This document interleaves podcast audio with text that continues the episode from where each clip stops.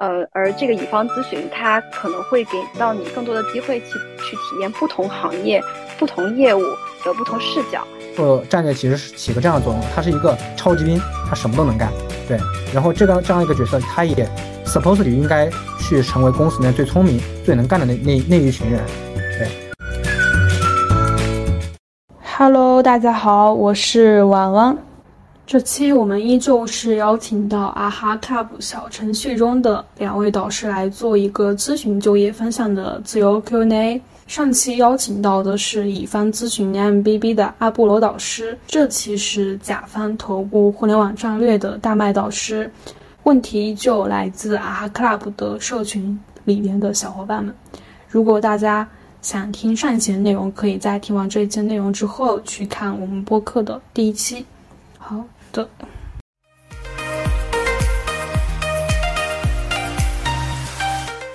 那个有几个问题，我稍微准备了一下。第一个问题是咨询公司甲方战略战略部的共同点和和不同点。对这个，其实之前那个阿波罗有 cover 到一下，我这边大概讲一讲。先给大家捋一捋，甲方战略这边有哪些岗位啊？一般是两种，一般是战略研究和战略 BP。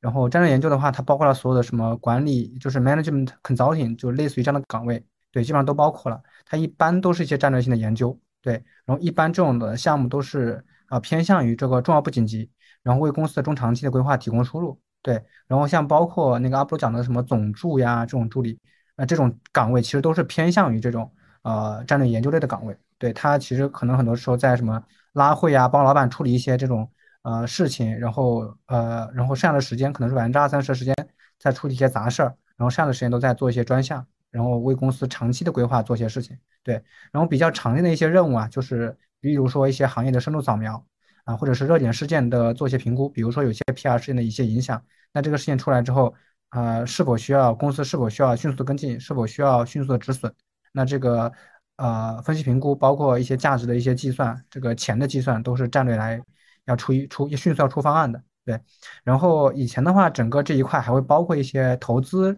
战略投资。但是现在是整个因为国家政策原因嘛，那个呃投资这一块就现在就裁裁撤掉了，像大公司的那个投资部门基本上都被砍掉了，互联网公司的，对。然后第二种是战略 BP，这种其实就是呃行业战略，就是一般在一个大公司里面可能有，比如说上万人，那他不可能上万人只做一件事情，他可能有很多很多的一些呃子业务啊、子公司呀，那其实每一个小的业务、每一个小的公司，它都需要一些。呃规划的事情，然后这个时候是会有一个角色叫做战略 BP 进去的。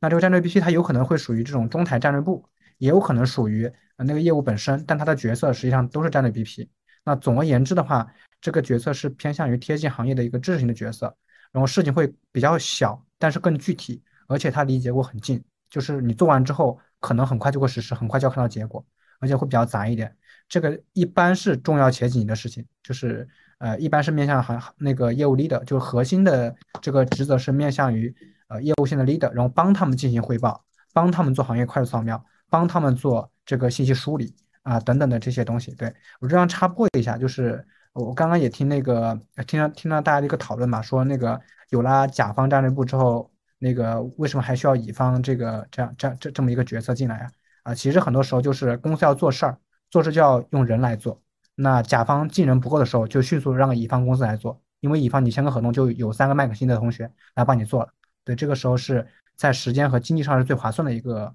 一个策略。对，或者是他们能能拿到一些行业上的数据，这个可能甲方战略部拿不到，就是它是一个呃很真实的需求，就是他们面向的一些呃呃场景不一样，还有包括一些甲方战略，对吧？一般在公司里面都会站队，对吧？那甲方战略它有可能。呃，有些事是不能说的，那需要通过乙方战略的口来说，或者说领导不信任甲方战略的一些事情，因为他可能会有一些利益牵扯。但是如果乙方进来，比如说麦克辛的顾问说，哎，咱们应该干这个事儿，对，那这个事情就很很容易达成一致，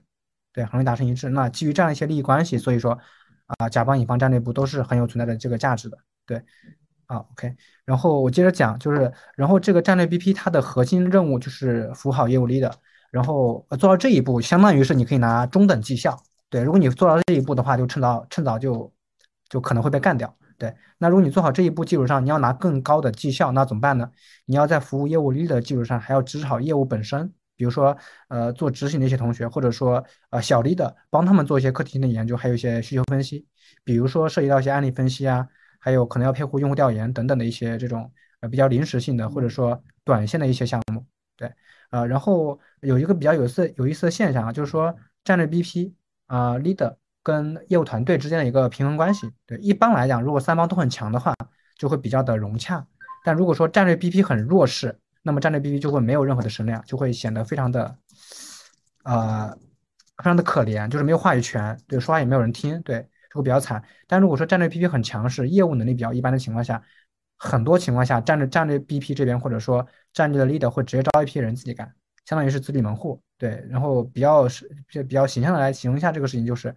呃，大家会心里想，对吧？怎么运营这么菜，对吧？那我行我也上，这样你给我两个海康，我自己干，对我自己来背 KPI 对。经常会有些这样的事情，所以呃，在在公司里面的话，战略转行业，还有战略的 BP 或者战略的 leader 转行业的 leader 是非常常见的一件事情。对，也是因为这个缘故。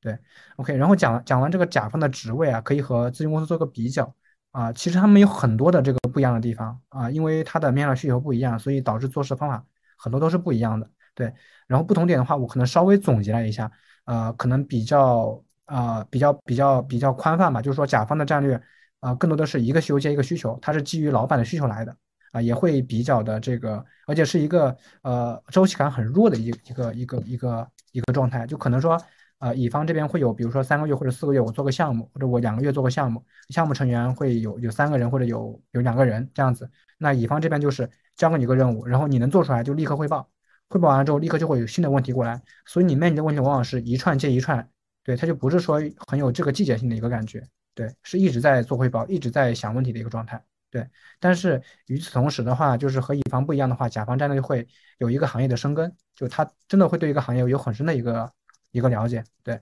然后相同点就是它的技能包是几乎是完全相同的，几乎是完全相同的，对。所以就是说，呃，大家在这个地方能够甲方和乙方的这个战略部啊、咨询的这个来去讨论的这个核心的一个逻辑，也是因为大家的技能包是比较类似的。对，所以说在呃，比如说面试考察的时候，其实，呃，逻辑和套路也是比较相似的。行，那真，哦，我我稍微打一下那个强势和弱势话语权是什么？呃，我举个例子，比如说，呃，什么叫强势？比如说战略写了个报告，然后说我们应该干 A 事情，啊，你是看下面的听的这个运营同学呢，还有你的还有你服务这个 leader 是深表深表赞同，还是不屑一顾啊？如果是深表赞同就是强势，如果不屑一顾就是弱势。对 OK，好，然后那个呃，第二个问题是有很多的呃，对于战略岗的简历端和面试端看重哪些方面？对啊，这个我我我可能看简历看的比较多，然后面试面的比较多啊。一般看简历就看三个方面，第一个是看第一学历啊，一般九八五二幺幺海外名校。对，如果不是这个的那个的话啊，就可能会看下二和三。如果二和三也不是特别符合，就肯定是 pass 的。对，然后第二个是看经历，就是如果有咨询、产品经理。投行这样一些呃工作，就是比较偏结构性的、体系化的研究的一些这样的工作，有这样的经历啊，都是可以的啊。就是其实像产品经理的这种结构化的思维啊，然后投行的一些做研究的同学，还有咨询的同学，其实在很多思路上是比较类似的。对，一般有这样的思思路的话，就是没有问题的。对，然后能力主要是研究能力和数据能力。研究能力的话，研究能力说白了就是找到信息的能力，还有把信息。呃，结构化的能力，对，然后数据能力，这个就是呃，这个数据收集、数据啊处理，然后数据解读啊，这样一些能力，对。然后具体到面试，如果通过了简历关到到面试关的话啊，我会设计一些问题啊，主要去考察下面这些这些几个方面啊。第一个是我们会考察一个叫做基础素质，对，就是所有人上的话聊一下之后，就一定要下个结论说这个人的基础基础素质是优秀、好还是一般，对。那这个基本上来看，就是首先第一点是自信大方。就是你是不是能够很自如的、很自然的表达自己的一个观点，所谓的不卑不亢，不卑不亢啊，然后表达清晰，就是说你能够把一件事给说明白，这个叫表达清晰。然后沟通协商这个地方啊，或者叫做沟通灵活，就是你和我进行对话，我能够知道你要什么，你能知道我要什么，然后我们可以互相分享分享信息，这个叫做沟通协商，对，或者说我们叫谈判啊什么啊，这种都可以，对。然后逻辑框架就是当你获得了这些信信息之后。你是不是能够把它组织成一个框架，然后把它给把这些知识、把这些 facts 动员起来，形成观点？然后这些东西都聊完一套之后，我就能够大概做一个判断，说所谓的基础素质是好还是不好。然后这个东西是用来判断发展天花板的。如果说我要招一个偏向于高阶的分析师或者高阶的一个战略人员的话，啊，这四项是必须要非常强强的，因为我不想招一个人来，啊，然后，对吧？他发展天花板很低，对，没法学习或者没法很快的学习，对。然后第二项是项目能力，啊，这个项目能力其实主要是考察就会不会复盘，因为大家做项目的话，一定有成功项目，一定有失败的项目。然后这个东西，呃，大多数时候成功和失败并不是由你决定的，而很多时候是由环境决定的。但这个地方，呃，人和人不同的点在于说，看大家会不会复盘，对。然后，如果你能够把复盘讲讲得很好的话，其实我会下一个判断说你是有这个有这个思考能力的，是思考有章法的，对。然后通过复盘，我也会知道说，呃呃，这个同学他呃做事情的话是做到怎样的一个细致程度，对。然后我就能够对他的判执行力做一个判断，就他是不是啊，对吧？光会吹牛逼不会干活的，或者说干活特别特别好，但是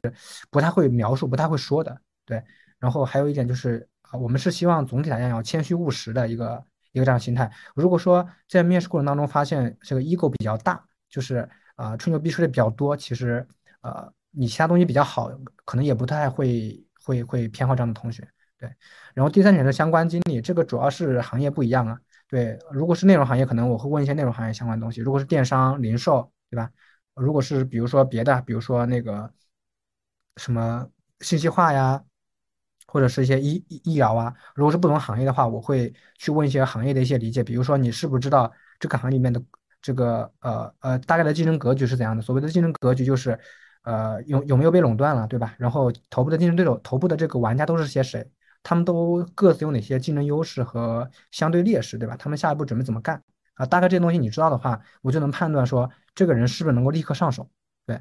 啊对。但当然说我是希望能够立刻上手，但如果不能立刻上手啊。综合能力很好的话，其实学起来也会比较快。对，然后其他的话就是还会问一些，比如说像英语，比如说我现在在做海外业务，肯定是会英文面，所以说英语不好肯定是不行的。然后会问一些兴趣爱好啊，比如说有些人喜欢体育，对吧？尤其是一些喜欢呃喜欢长跑的，可能耐力比较好啊，呃比较比较有这个呃毅力，对。但是喜欢篮球的可能会团队合作会好一点，对。然后还有会问一些长期的职业规划，这个相当想判断一下人的特点，还有这个人是否是长期主义。等等的一些这样的东西，然后我会综合上面的一个东西，上面这几个啊一二三四这这几个点，也许会扩展成五个点、六个点啊，然后来和岗位的这个啊进行一个匹配。但如果是说是啊肖招同学的话，呃，这四个点是希望都要表现的更好，才会被优先录取的。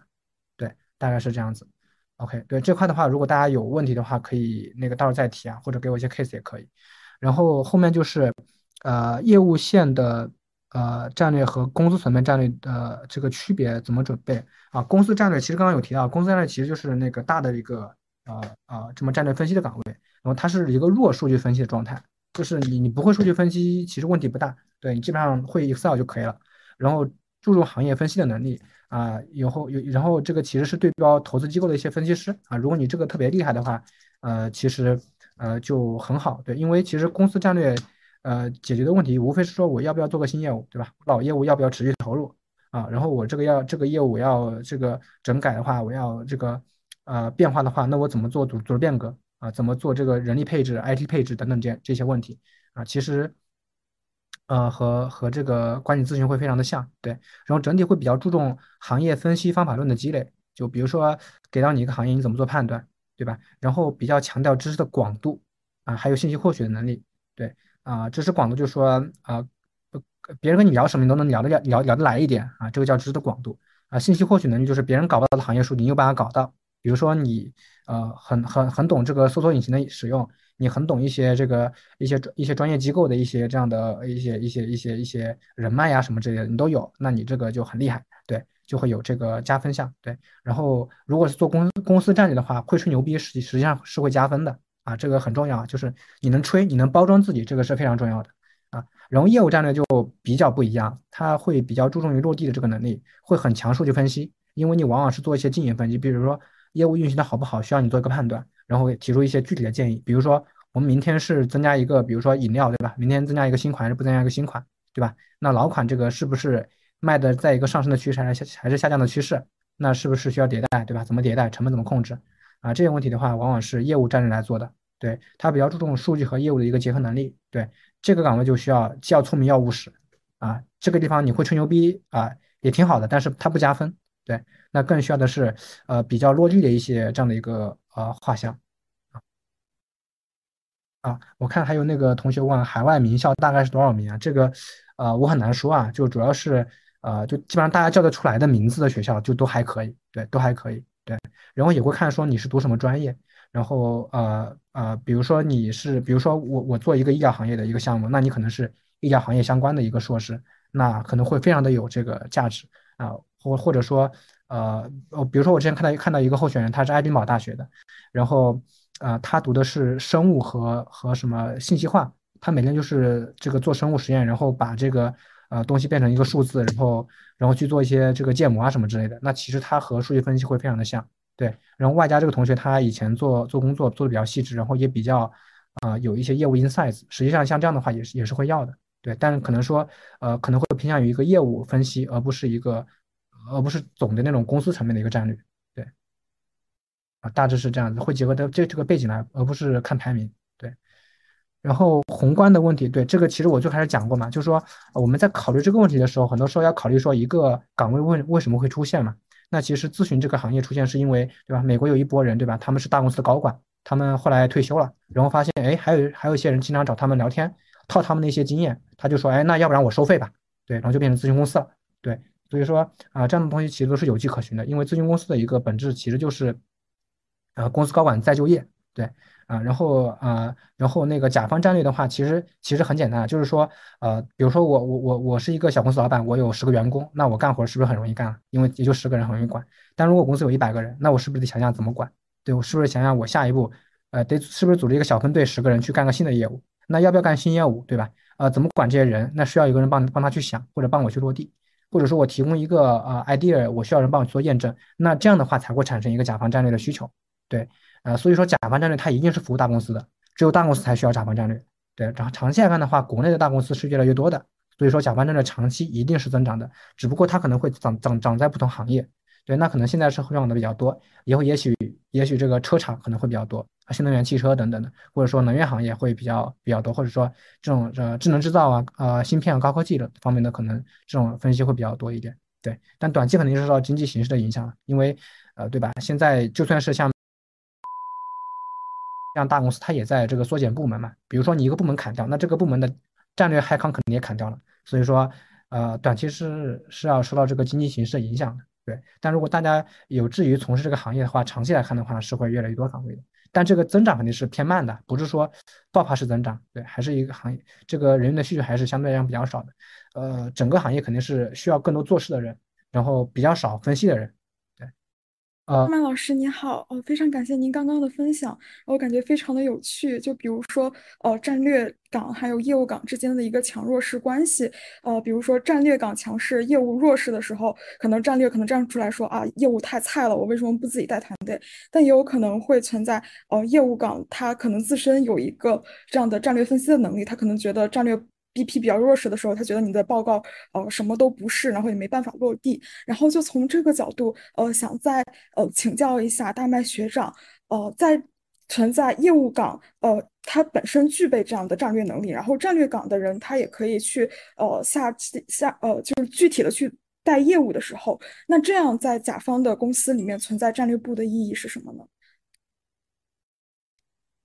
啊。对，那个还还是回到这个这个意义的问题啊。首首首先是公司的结构肯定是不是一成不变的，公司的架构永远是服务于战略目标的。一般一个公司怎么搭架构呢？首先是先确定业务目标，比如说我明明年要卖要卖，比如说一百万啊一百亿，对吧？那一百亿，那么我们我要卖什么东西呢？我要卖五件产品，那五件产品有可能要对应三家三条生产线，对吧？那一定会有那三条生产线是不是需要三三三三三波人去管，对吧？那这个生产是不是还需要供应链？那是不是有有人要管供应链？对吧？然后他产产完东西是不是要销售？对吧？那就得有销售团队。然后销售的话，可能还要搭配营销，对吧？线上线下的做一些营销，是不是还有营销团队？是不是还有职能团队？那其实一般来讲，一个公司怎么去组织？一般是根据它的业务目标往下做业做这个战略拆解，拆解完了之后匹配人力、匹配物力，然后去拍海康、拍预算、做决算这样子的。对，所以说呃，整个这个战略需不需要的话，一般是这样的，就是没有人的时候，一般用战略去补。比如说我业务缺人，然后这个人可能需要下个月才才会来。中间这两三周怎么办呢？业务干这个活，对，很多时候战略其实是起个这样的作用的，他是一个超级兵，他什么都能干。对，然后这个这样一个角色，他也 supposedly 应该去成为公司里面最聪明、最能干的那那那一群人。对，然后它的价值其实呃不是说呃一定要什么特别的独特性、不可替代性才有价值。首先一定要确认一个点啊，事都是人做的。对，如果说呃如果说那个呃老板今天跟你说，哎，你就你呃我们公司就我们团队就你有空，你干个什么事儿？对，大家不要觉得这个事情是在侮辱你啊，这个事情是是正常的，因为正因为你有空，所以才要找你。正是因为是其他人没有空，所以才有个海康要找你，找你进来干这个事情。对，所以很多时候意义不意义的事情是在于事事情本身，而不是说你这个团队的这个这个一定要是说，呃，完全有有这个存在下去的一个理由才行。就我举个不特别恰当的例子吧，就是腾讯这个公司一百年之后存不存在也是个问题，对吧？但你不能否认它此时此刻它发发挥了很多的一个作用。对，所以我说回来的话，这个这个刚刚说的有点有点悬啊，就是说啊，你做。公司层面的一个战战略分析的这个目的，很多时候是服务老板的。我举个例子，假设你是服务给 CEO 的，然后假设啊，假设公司团内部斗争，现在 CFO 上位了，CEO 下位了，有可能 CEO 带着这一波战略全全要滚蛋，这是非常有可能的事情。对，所以说很多时候它的这个价值体现在说，你能能不能服务好老板，能不能服务好公司发展的这个战略的一个一个一个决策。对，那同样的事情也会发生在业务这一块，如果你不能够去服务好业务。不能够为业务带来一些长期的增益，比如说，呃，什么叫长期增益？不是说帮，不是说帮赚到钱才才叫增益。比如说，业务有很多的这个思路和很多的这个思考，很多的这个业务洞见，他们不能组成，不能不能组成观点，他们不能向上汇报。但你能够帮他们组成观点，能够很好的向上汇报，因为向上汇报同时，实际上也在给你的评级做汇报，相当于你在你在减小公司内部的摩擦，你在做一个这样的信息互通的这样的一个工作。那这个事情本身它就很有意义的。啊，然后未来公司内部信息互通，甚至有个团队叫做 PMO，对他会来做这件事情。对 PMO 团队里面很多的人就是战略背景出身的。对，我不知道我通过这个视角来有没有解答到你的问题，就是它的这个意义和价值的问题。有的，有的，非常感谢大麦学长的呃解答，而给我很多启发也，嗯，非常感谢。规划和长期主义怎么讲啊？一般是这样的，一般首首先是要承认啊，人人是有长期规划的。啊，一部分人是有长期规划的，但那个长期规划一般是会变的。就是说，你今天想，你小时候想成为宇航员，以后想成为军人，对吧？然后以后你想成为商人，对吧？以后想成为乔布斯，你是会改变的。对这个长期主义的这个这个这个背后问题，实际上是说，呃，这个呃，其实是想说了解一个同学他对于自己这个长期的一个规划有没有自己的一些思考，比如说他的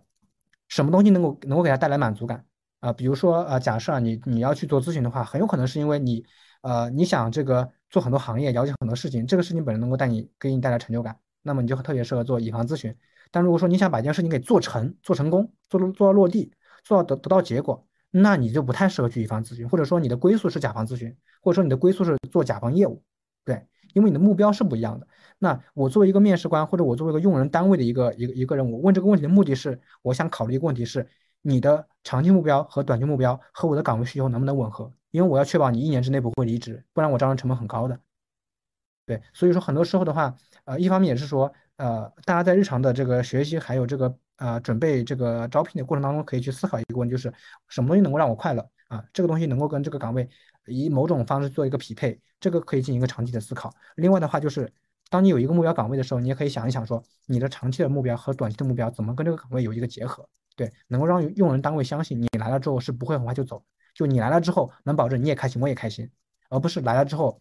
你你你你这个把骗进来了，对吧？然后我也眼瞎给你招进来，结果你不开心，然后你过过过来三个月，你说老板我不想在这边待了，我想转岗，我想离职，对，那对我来讲，我就损失了一个呃宝贵的三个月的时间，对，而且这个事情对你也不好，所以很多时候作为面试官问这个问题的一个核心目的是希望说看到一个人长期规划和短期规划和你的这个岗位之间是否有一定的匹配关系。对，因为就比如说你就是想做业务，对吧？你结果你来乙方咨询干嘛呢？或者说我就是想想创业，那我去投资机构干嘛呢？对吧？那如果你跟老板讲清楚了，我来我来 BEC，我就是想看看别人怎么创业的，然后过两年我要去创创业，好，老板就说好，OK，没有问题，你来，但我会预预估你两年之后你就会走，对，这个事情老板是可以接受的，呃，就刚刚回答刚刚那个校招和社招有什么区别？其实没什么区别，大家都想看一看这个规划，但是校校招的话，可能是看看大家有没有一些这样的一些思考。对，但是社招的话，希望得到听到大家思考之后的一些结论，大概这样的一些区别。T 三还有一些内资的实习经历啊，有啊，有有有希望的。这个我们一般考察是能能力问题啊，而不是而不是说一定是要哪个哪个这个呃哪个那个岗位或者是目标院校出来的这么一个呃这么一个啊啊啊目标，就是我我我选的人不是说我要选一个带什么呃呃标签或者怎样的人，对，因为。呃，我我举个例子，比如说，其实就因因为豆你是 BCG 的这个 PTA 嘛，对吧？我也不知道你是不是小黑工，我也没法求证，对。但我能看到是什么？我能看到是你实实在在的能力，对。如果你在内资做呃做做做咨询，或者说你是 T 三，对吧？可能比较呃呃比较普通的一家咨询公司，没有任何的问题的。因为很多的这个咨询公司里面，就是我举个例子吧，就是 T T 二 T 三的咨询公司一般是怎么产生的呢？一般都是 T 的 T 的这个老板出去带团队的，对。啊，就是 T 三，比如说是，假如麦肯锡，我我是麦肯锡一个合伙人，对吧？然后我我和我的同事这个关系处不好，或者说我就想自己单干，单干我赚钱更多，我就自己开开一个咨询公司，这个公司肯定是 T 三，或者肯定是一些，呃，就是不是特别主流的一家咨询公司，对？那你说这个公司好吗？对吧？老板是麦肯锡的 partner，你说不好吗？对吧？所以说，其实很多时候看的这个东西，不是说看你是哪个。哪个这个公司这个出来的，而是说你具体做了什么事情，你能不能从这个公司里面，从你的经历里面去提炼出一些特别好的东西出来，对，然后这个东西能够让让我看到你的潜力，能够让我觉得说你来这个地方是能够对你对我多好的一个事情啊，但是你尽量是去一些好的实习啊，不不然的话就很容易这个误伤，比如说你去一家特别不好的咨询公司，然后那个名字就是就是就是特别特别的这个对吧？那那你比如说你你个简历你简历放到那边和麦肯锡的放到一起，那肯定我要麦肯锡的。L 那个应届生进互联网做战略商分，在选择行业上呢有什么考虑？有什么建议吗？啊，呃，简而言之啊，做做电商，对，简而言之做电商，对，其他都没有什么增长，对，做什么社交啊什么可能没有了，除非你做 Web 三点零，对，就是做一些元宇宙啊，呃，区块链啊什么之类的，但这个比较新，而且在国内的话。呃，怎么说呢？呃，政策不太利好。对，呃，如果你要问互联网做这个怎么做的话，就是啊，尽量去做商分，或者说你做一些传统互联网公司的这个呃核心岗位，比如说去美团做外卖业务，去这个快手做短视频业务，去抖音做短视频业务，对，然后去呃百度做搜索业务，然后你去腾讯做做腾讯的微信还有 QQ 什么之类的，对。然后除此之外要做新业务的话，就做电商，因为只有电商还在增长。而且如果你要选择的话，就选择海外，因为国内太卷了。啊，只有海外。电商，国内电商卷是指就业卷还是市场竞争大啊？是这样的，首先是大家要知道一个事情啊，就是为什么互联网行业会这么多钱？对，啊，为什么互联网行业创造了这么多奇迹？为什么大家都想进互联网？对吧？呃，在很早以前，大概十年前、二十一二十年以前，最最牛逼的岗位肯定是进进进外资企业，对吧？因为那个时候他可能说，呃，工资给特别高，对吧？一一个月能给一万，那。呃，再往后的话，可能咨询公司慢慢起来了嘛，包括那个呃，咨询公司能够拿到一些国内一些案例，对吧？比如说麦肯锡以前做平安的一一个 case，对，那这样的话，把它的这个知名度打起来了，那进咨询公司又是一个新的一个 dream choice，对，啊，这样这样子。然后现在的话，啊，为什么互联网行业起来了？是因为整个的行业它有一个呃移动化的一个趋势，就是中国互移动互联网的一个渗透率是从零开始涨涨到现在百分之九十多，对，那这个过程中其实是有一些增量产生的，就是说。呃，风上的猪嘛，就是一个猪都能被吹得飞起来，就大概就这个意思。所以说，当整个的市场有很大增量的时候，你进去很容易获得一笔，很容易获得收益。你的每做一件事情，它的收益一定是大于你做这个事情的成本的，就是你的杠杆非常非常的高。对，那很有很多人因此发家致富了，对吧？但现在的说，为什么说很卷呢？是因为整个互联网渗透率它就是百分之九十几了。那可能说你是一个正常的用户，你天天用淘宝买东西，你很难去转化到用京东买东西。你是个拿京东买东西的人，你很难转化到用淘宝买东西，因为让一个没有用过手机的人去用手机，然后使用淘宝的成本是远比让一个京东的人去用淘宝成本要低的。对，所以说，呃，互联网它的这个已经是一个这样的一个行业现状，就是整个那个手机出货量也在降低嘛。对，所以说这块的话就没有什么增速了。但同样的这个增长是发生在海外的一些市场的，那你作为这些市场的话是一定有类似的效果的。对，有类似的效果的。然后电商的话，它其实是一个。偏向于增值的服务，就是说你玩手机的话，你肯定要社交嘛，对吧？但是你玩手机不一定要这个买东西啊，对吧？而且你买东西不一定是说刚需啊，有可能是些兴趣电商什么之类的。所以说，整个的电商发展是要比那个社交啊什么之类要晚一步的。但即使是现在，抖音、快手啊，然后做新域电商，拼多多做一些社交电商，然后呃，淘宝什么之类的也在做嘛，包括做下沉，其实都已经被玩了个遍。所以说。相对来讲会比较卷，是因为整个市场已经没有增量。对，那个庞听说的对啊，庞听同学说的对，做的人太多了。对，但可能本质上是说这个行业不是说做的人太多了，而是说，呃，市场已经被占领、占领、占领完了，就是整个行行业是有生命周期的嘛，行业是有生命周期的，就是，呃，这个整个上已经被瓜分结束了，对，这个就很难再插进去了。对，就你要从别人口里抢东西是那特别特别难。对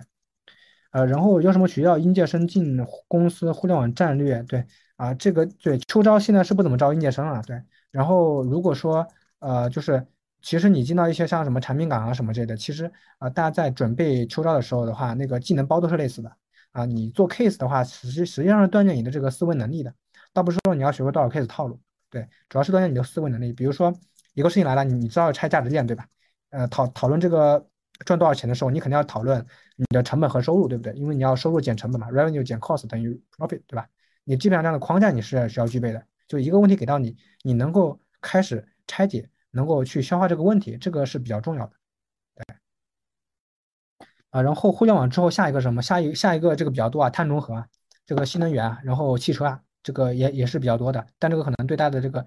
硬性的这个要求可能会比较高一点。如果说大家有志于从事这个行业的话，可以尝试。去一些这样的岗位，对，但呃，可能现在还呃不是那么吃香，对，就是呃就是那个岗位可能说工程师会比较多一点，但是分析师可能会比较少，对，但比如说你去的话，你可能拿的钱没有在呃咨询公司呃没有在咨询公司和呃互联网这么多，对，但是你可能以后的这个发展会很好，但这个事情是叫做什么？你是需要有一定的这个风险这个露出的，因为最早一批从事互联网的人的话，对吧？也不是最优秀的就最优秀的那一批人。啊，也不是最优秀的那一批人，可能是中等优秀那一批人，但他们吃到了很多红利，对他们冒险，所以他们成功了。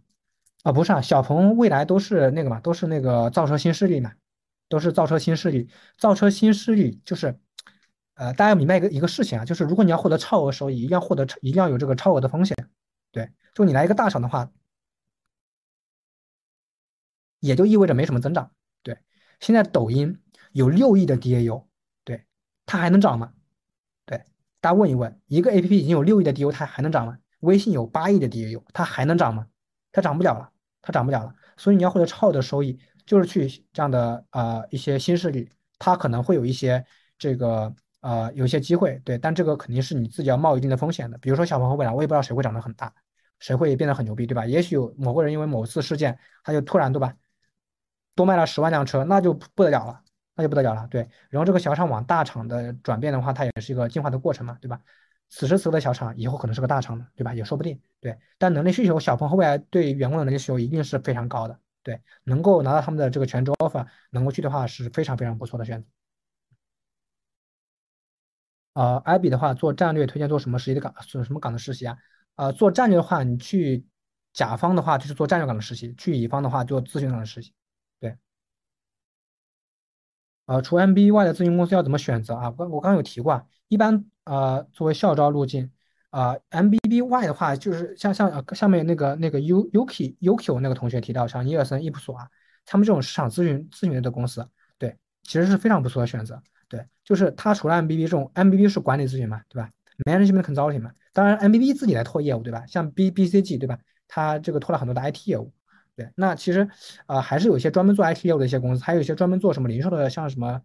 呃，零售的一些业务的公司，什么 OCC 什么之类的。还有我刚刚提到 BDA 是专门做尽职调查的公司。它咨询公司的话，它无非就是外包一些公司的职能嘛。所以说，呃，很多的这个职能它都是有这个这个，就是我举个例子，大家感受一下，就是帮别人办证的一一种公司，它也是咨询公司，你懂吧？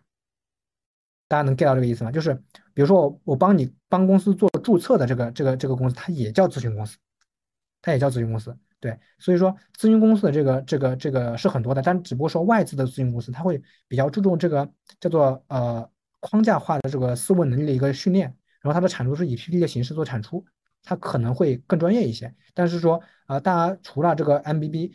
除此之外还有别的一些咨询公司可以选择，像呃尼克森、伊普索这种做财务咨询，对吧？还有刚刚提到什么伊安汉维特啊这种做呃啊这个人力咨询，还有做这种。呃呃，这个呃 c d 啊，这样财务咨询的，还有做这个市场咨询的，这个都比较多。对，大家可以去这个，比如说是什么知乎搜一搜啊，这个都很都很多的。对，呃，然后那个 Chloe 说，尼尔森、易波所好像起薪都不高啊。对，是这样的，首先同学啊，就一定要明白一个问题啊，起薪并不代表一切啊。起薪是起薪是一个就是薪酬是一个市场竞争的一个结果，对，只能这么说吧，就是最好的人才都被顶尖大都被大厂的战略部和 MBB 给收割走了。那么，呃，剩下的这个、这个、这个这些人的话，会到尼尔森伊布所里面来。不是说尼尔森伊布所都是不好的同学，而是说他可能没有那么、那么、那么掐尖，对吧？就好比说，对吧？全国前十的大学，他也很好，对吧？但显然没有新北好，对不对？那尼尔森和伊普所像这样的咨询公司，它起一波，但是咨询公司它涨，它涨薪稳定啊，对吧？你要干得好的话，你要干得好的话，你能够实际给用户带来价值，你以后跳到去甲方做这个 marketing 或者做这个 mar marketing management 或者什么这些都是非常非常可以的，对。实际做过数据分析、人力咨询和产品的工作。如果以后去做产品经理，是不是比较难往咨询公司传统行业或者往分析管理类的岗位进进阶呢？啊，首先是这样的，同学啊，如果你选择做产品经理，你就不要想着去去做什么呃传统行业做进阶了，对吧？就是，呃，就就是啊，大家要明白一个事情，现在大家没有参加正式工作之前，大家都是一都是一张白纸，大家的选择是很多的，但是你选择再多，你也只能选择一条路。所以说，你想做产品经理，你就我建议产品经经理走到黑，或者说你产品经理你转业务 lead 业务 lead 的话，你做什么？比如说你在一个小小厂做这个这个业务 leader，你去大厂可以做总助之类的，你其实就完成了一个从产品经理往战略岗位的一个转型的一个啊这么一个这么一个目的。对，但一定要记住它的。你去做咨询公司也好，还是做什么工作呀？它它它就是个工作，对吧？你还是要看事情本身怎么样。对，如果你是个产品经理，比如说你做的像张小龙一样的产品经理，那啊，那那无话可说，对吧？以后抱你大腿。那但是说你如果你做的不好的话，那其实你做什么工作都很都很很难做得好。我觉得还是第一，大家要明白说，选择落子不悔，选择下去了就不要太后悔了，一条路走到黑，对，然后完成自己在这个行业的一个深耕，对吧？打工嘛，为了挣钱，对吧？然后。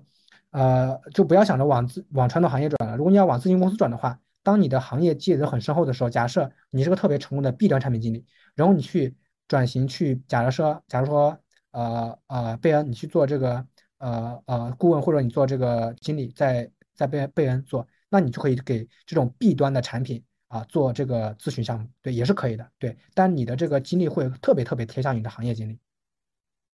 啊，对，K 同学，我希望能帮到你啊。就首先就是。就是大家不要既要又要还要要做选择，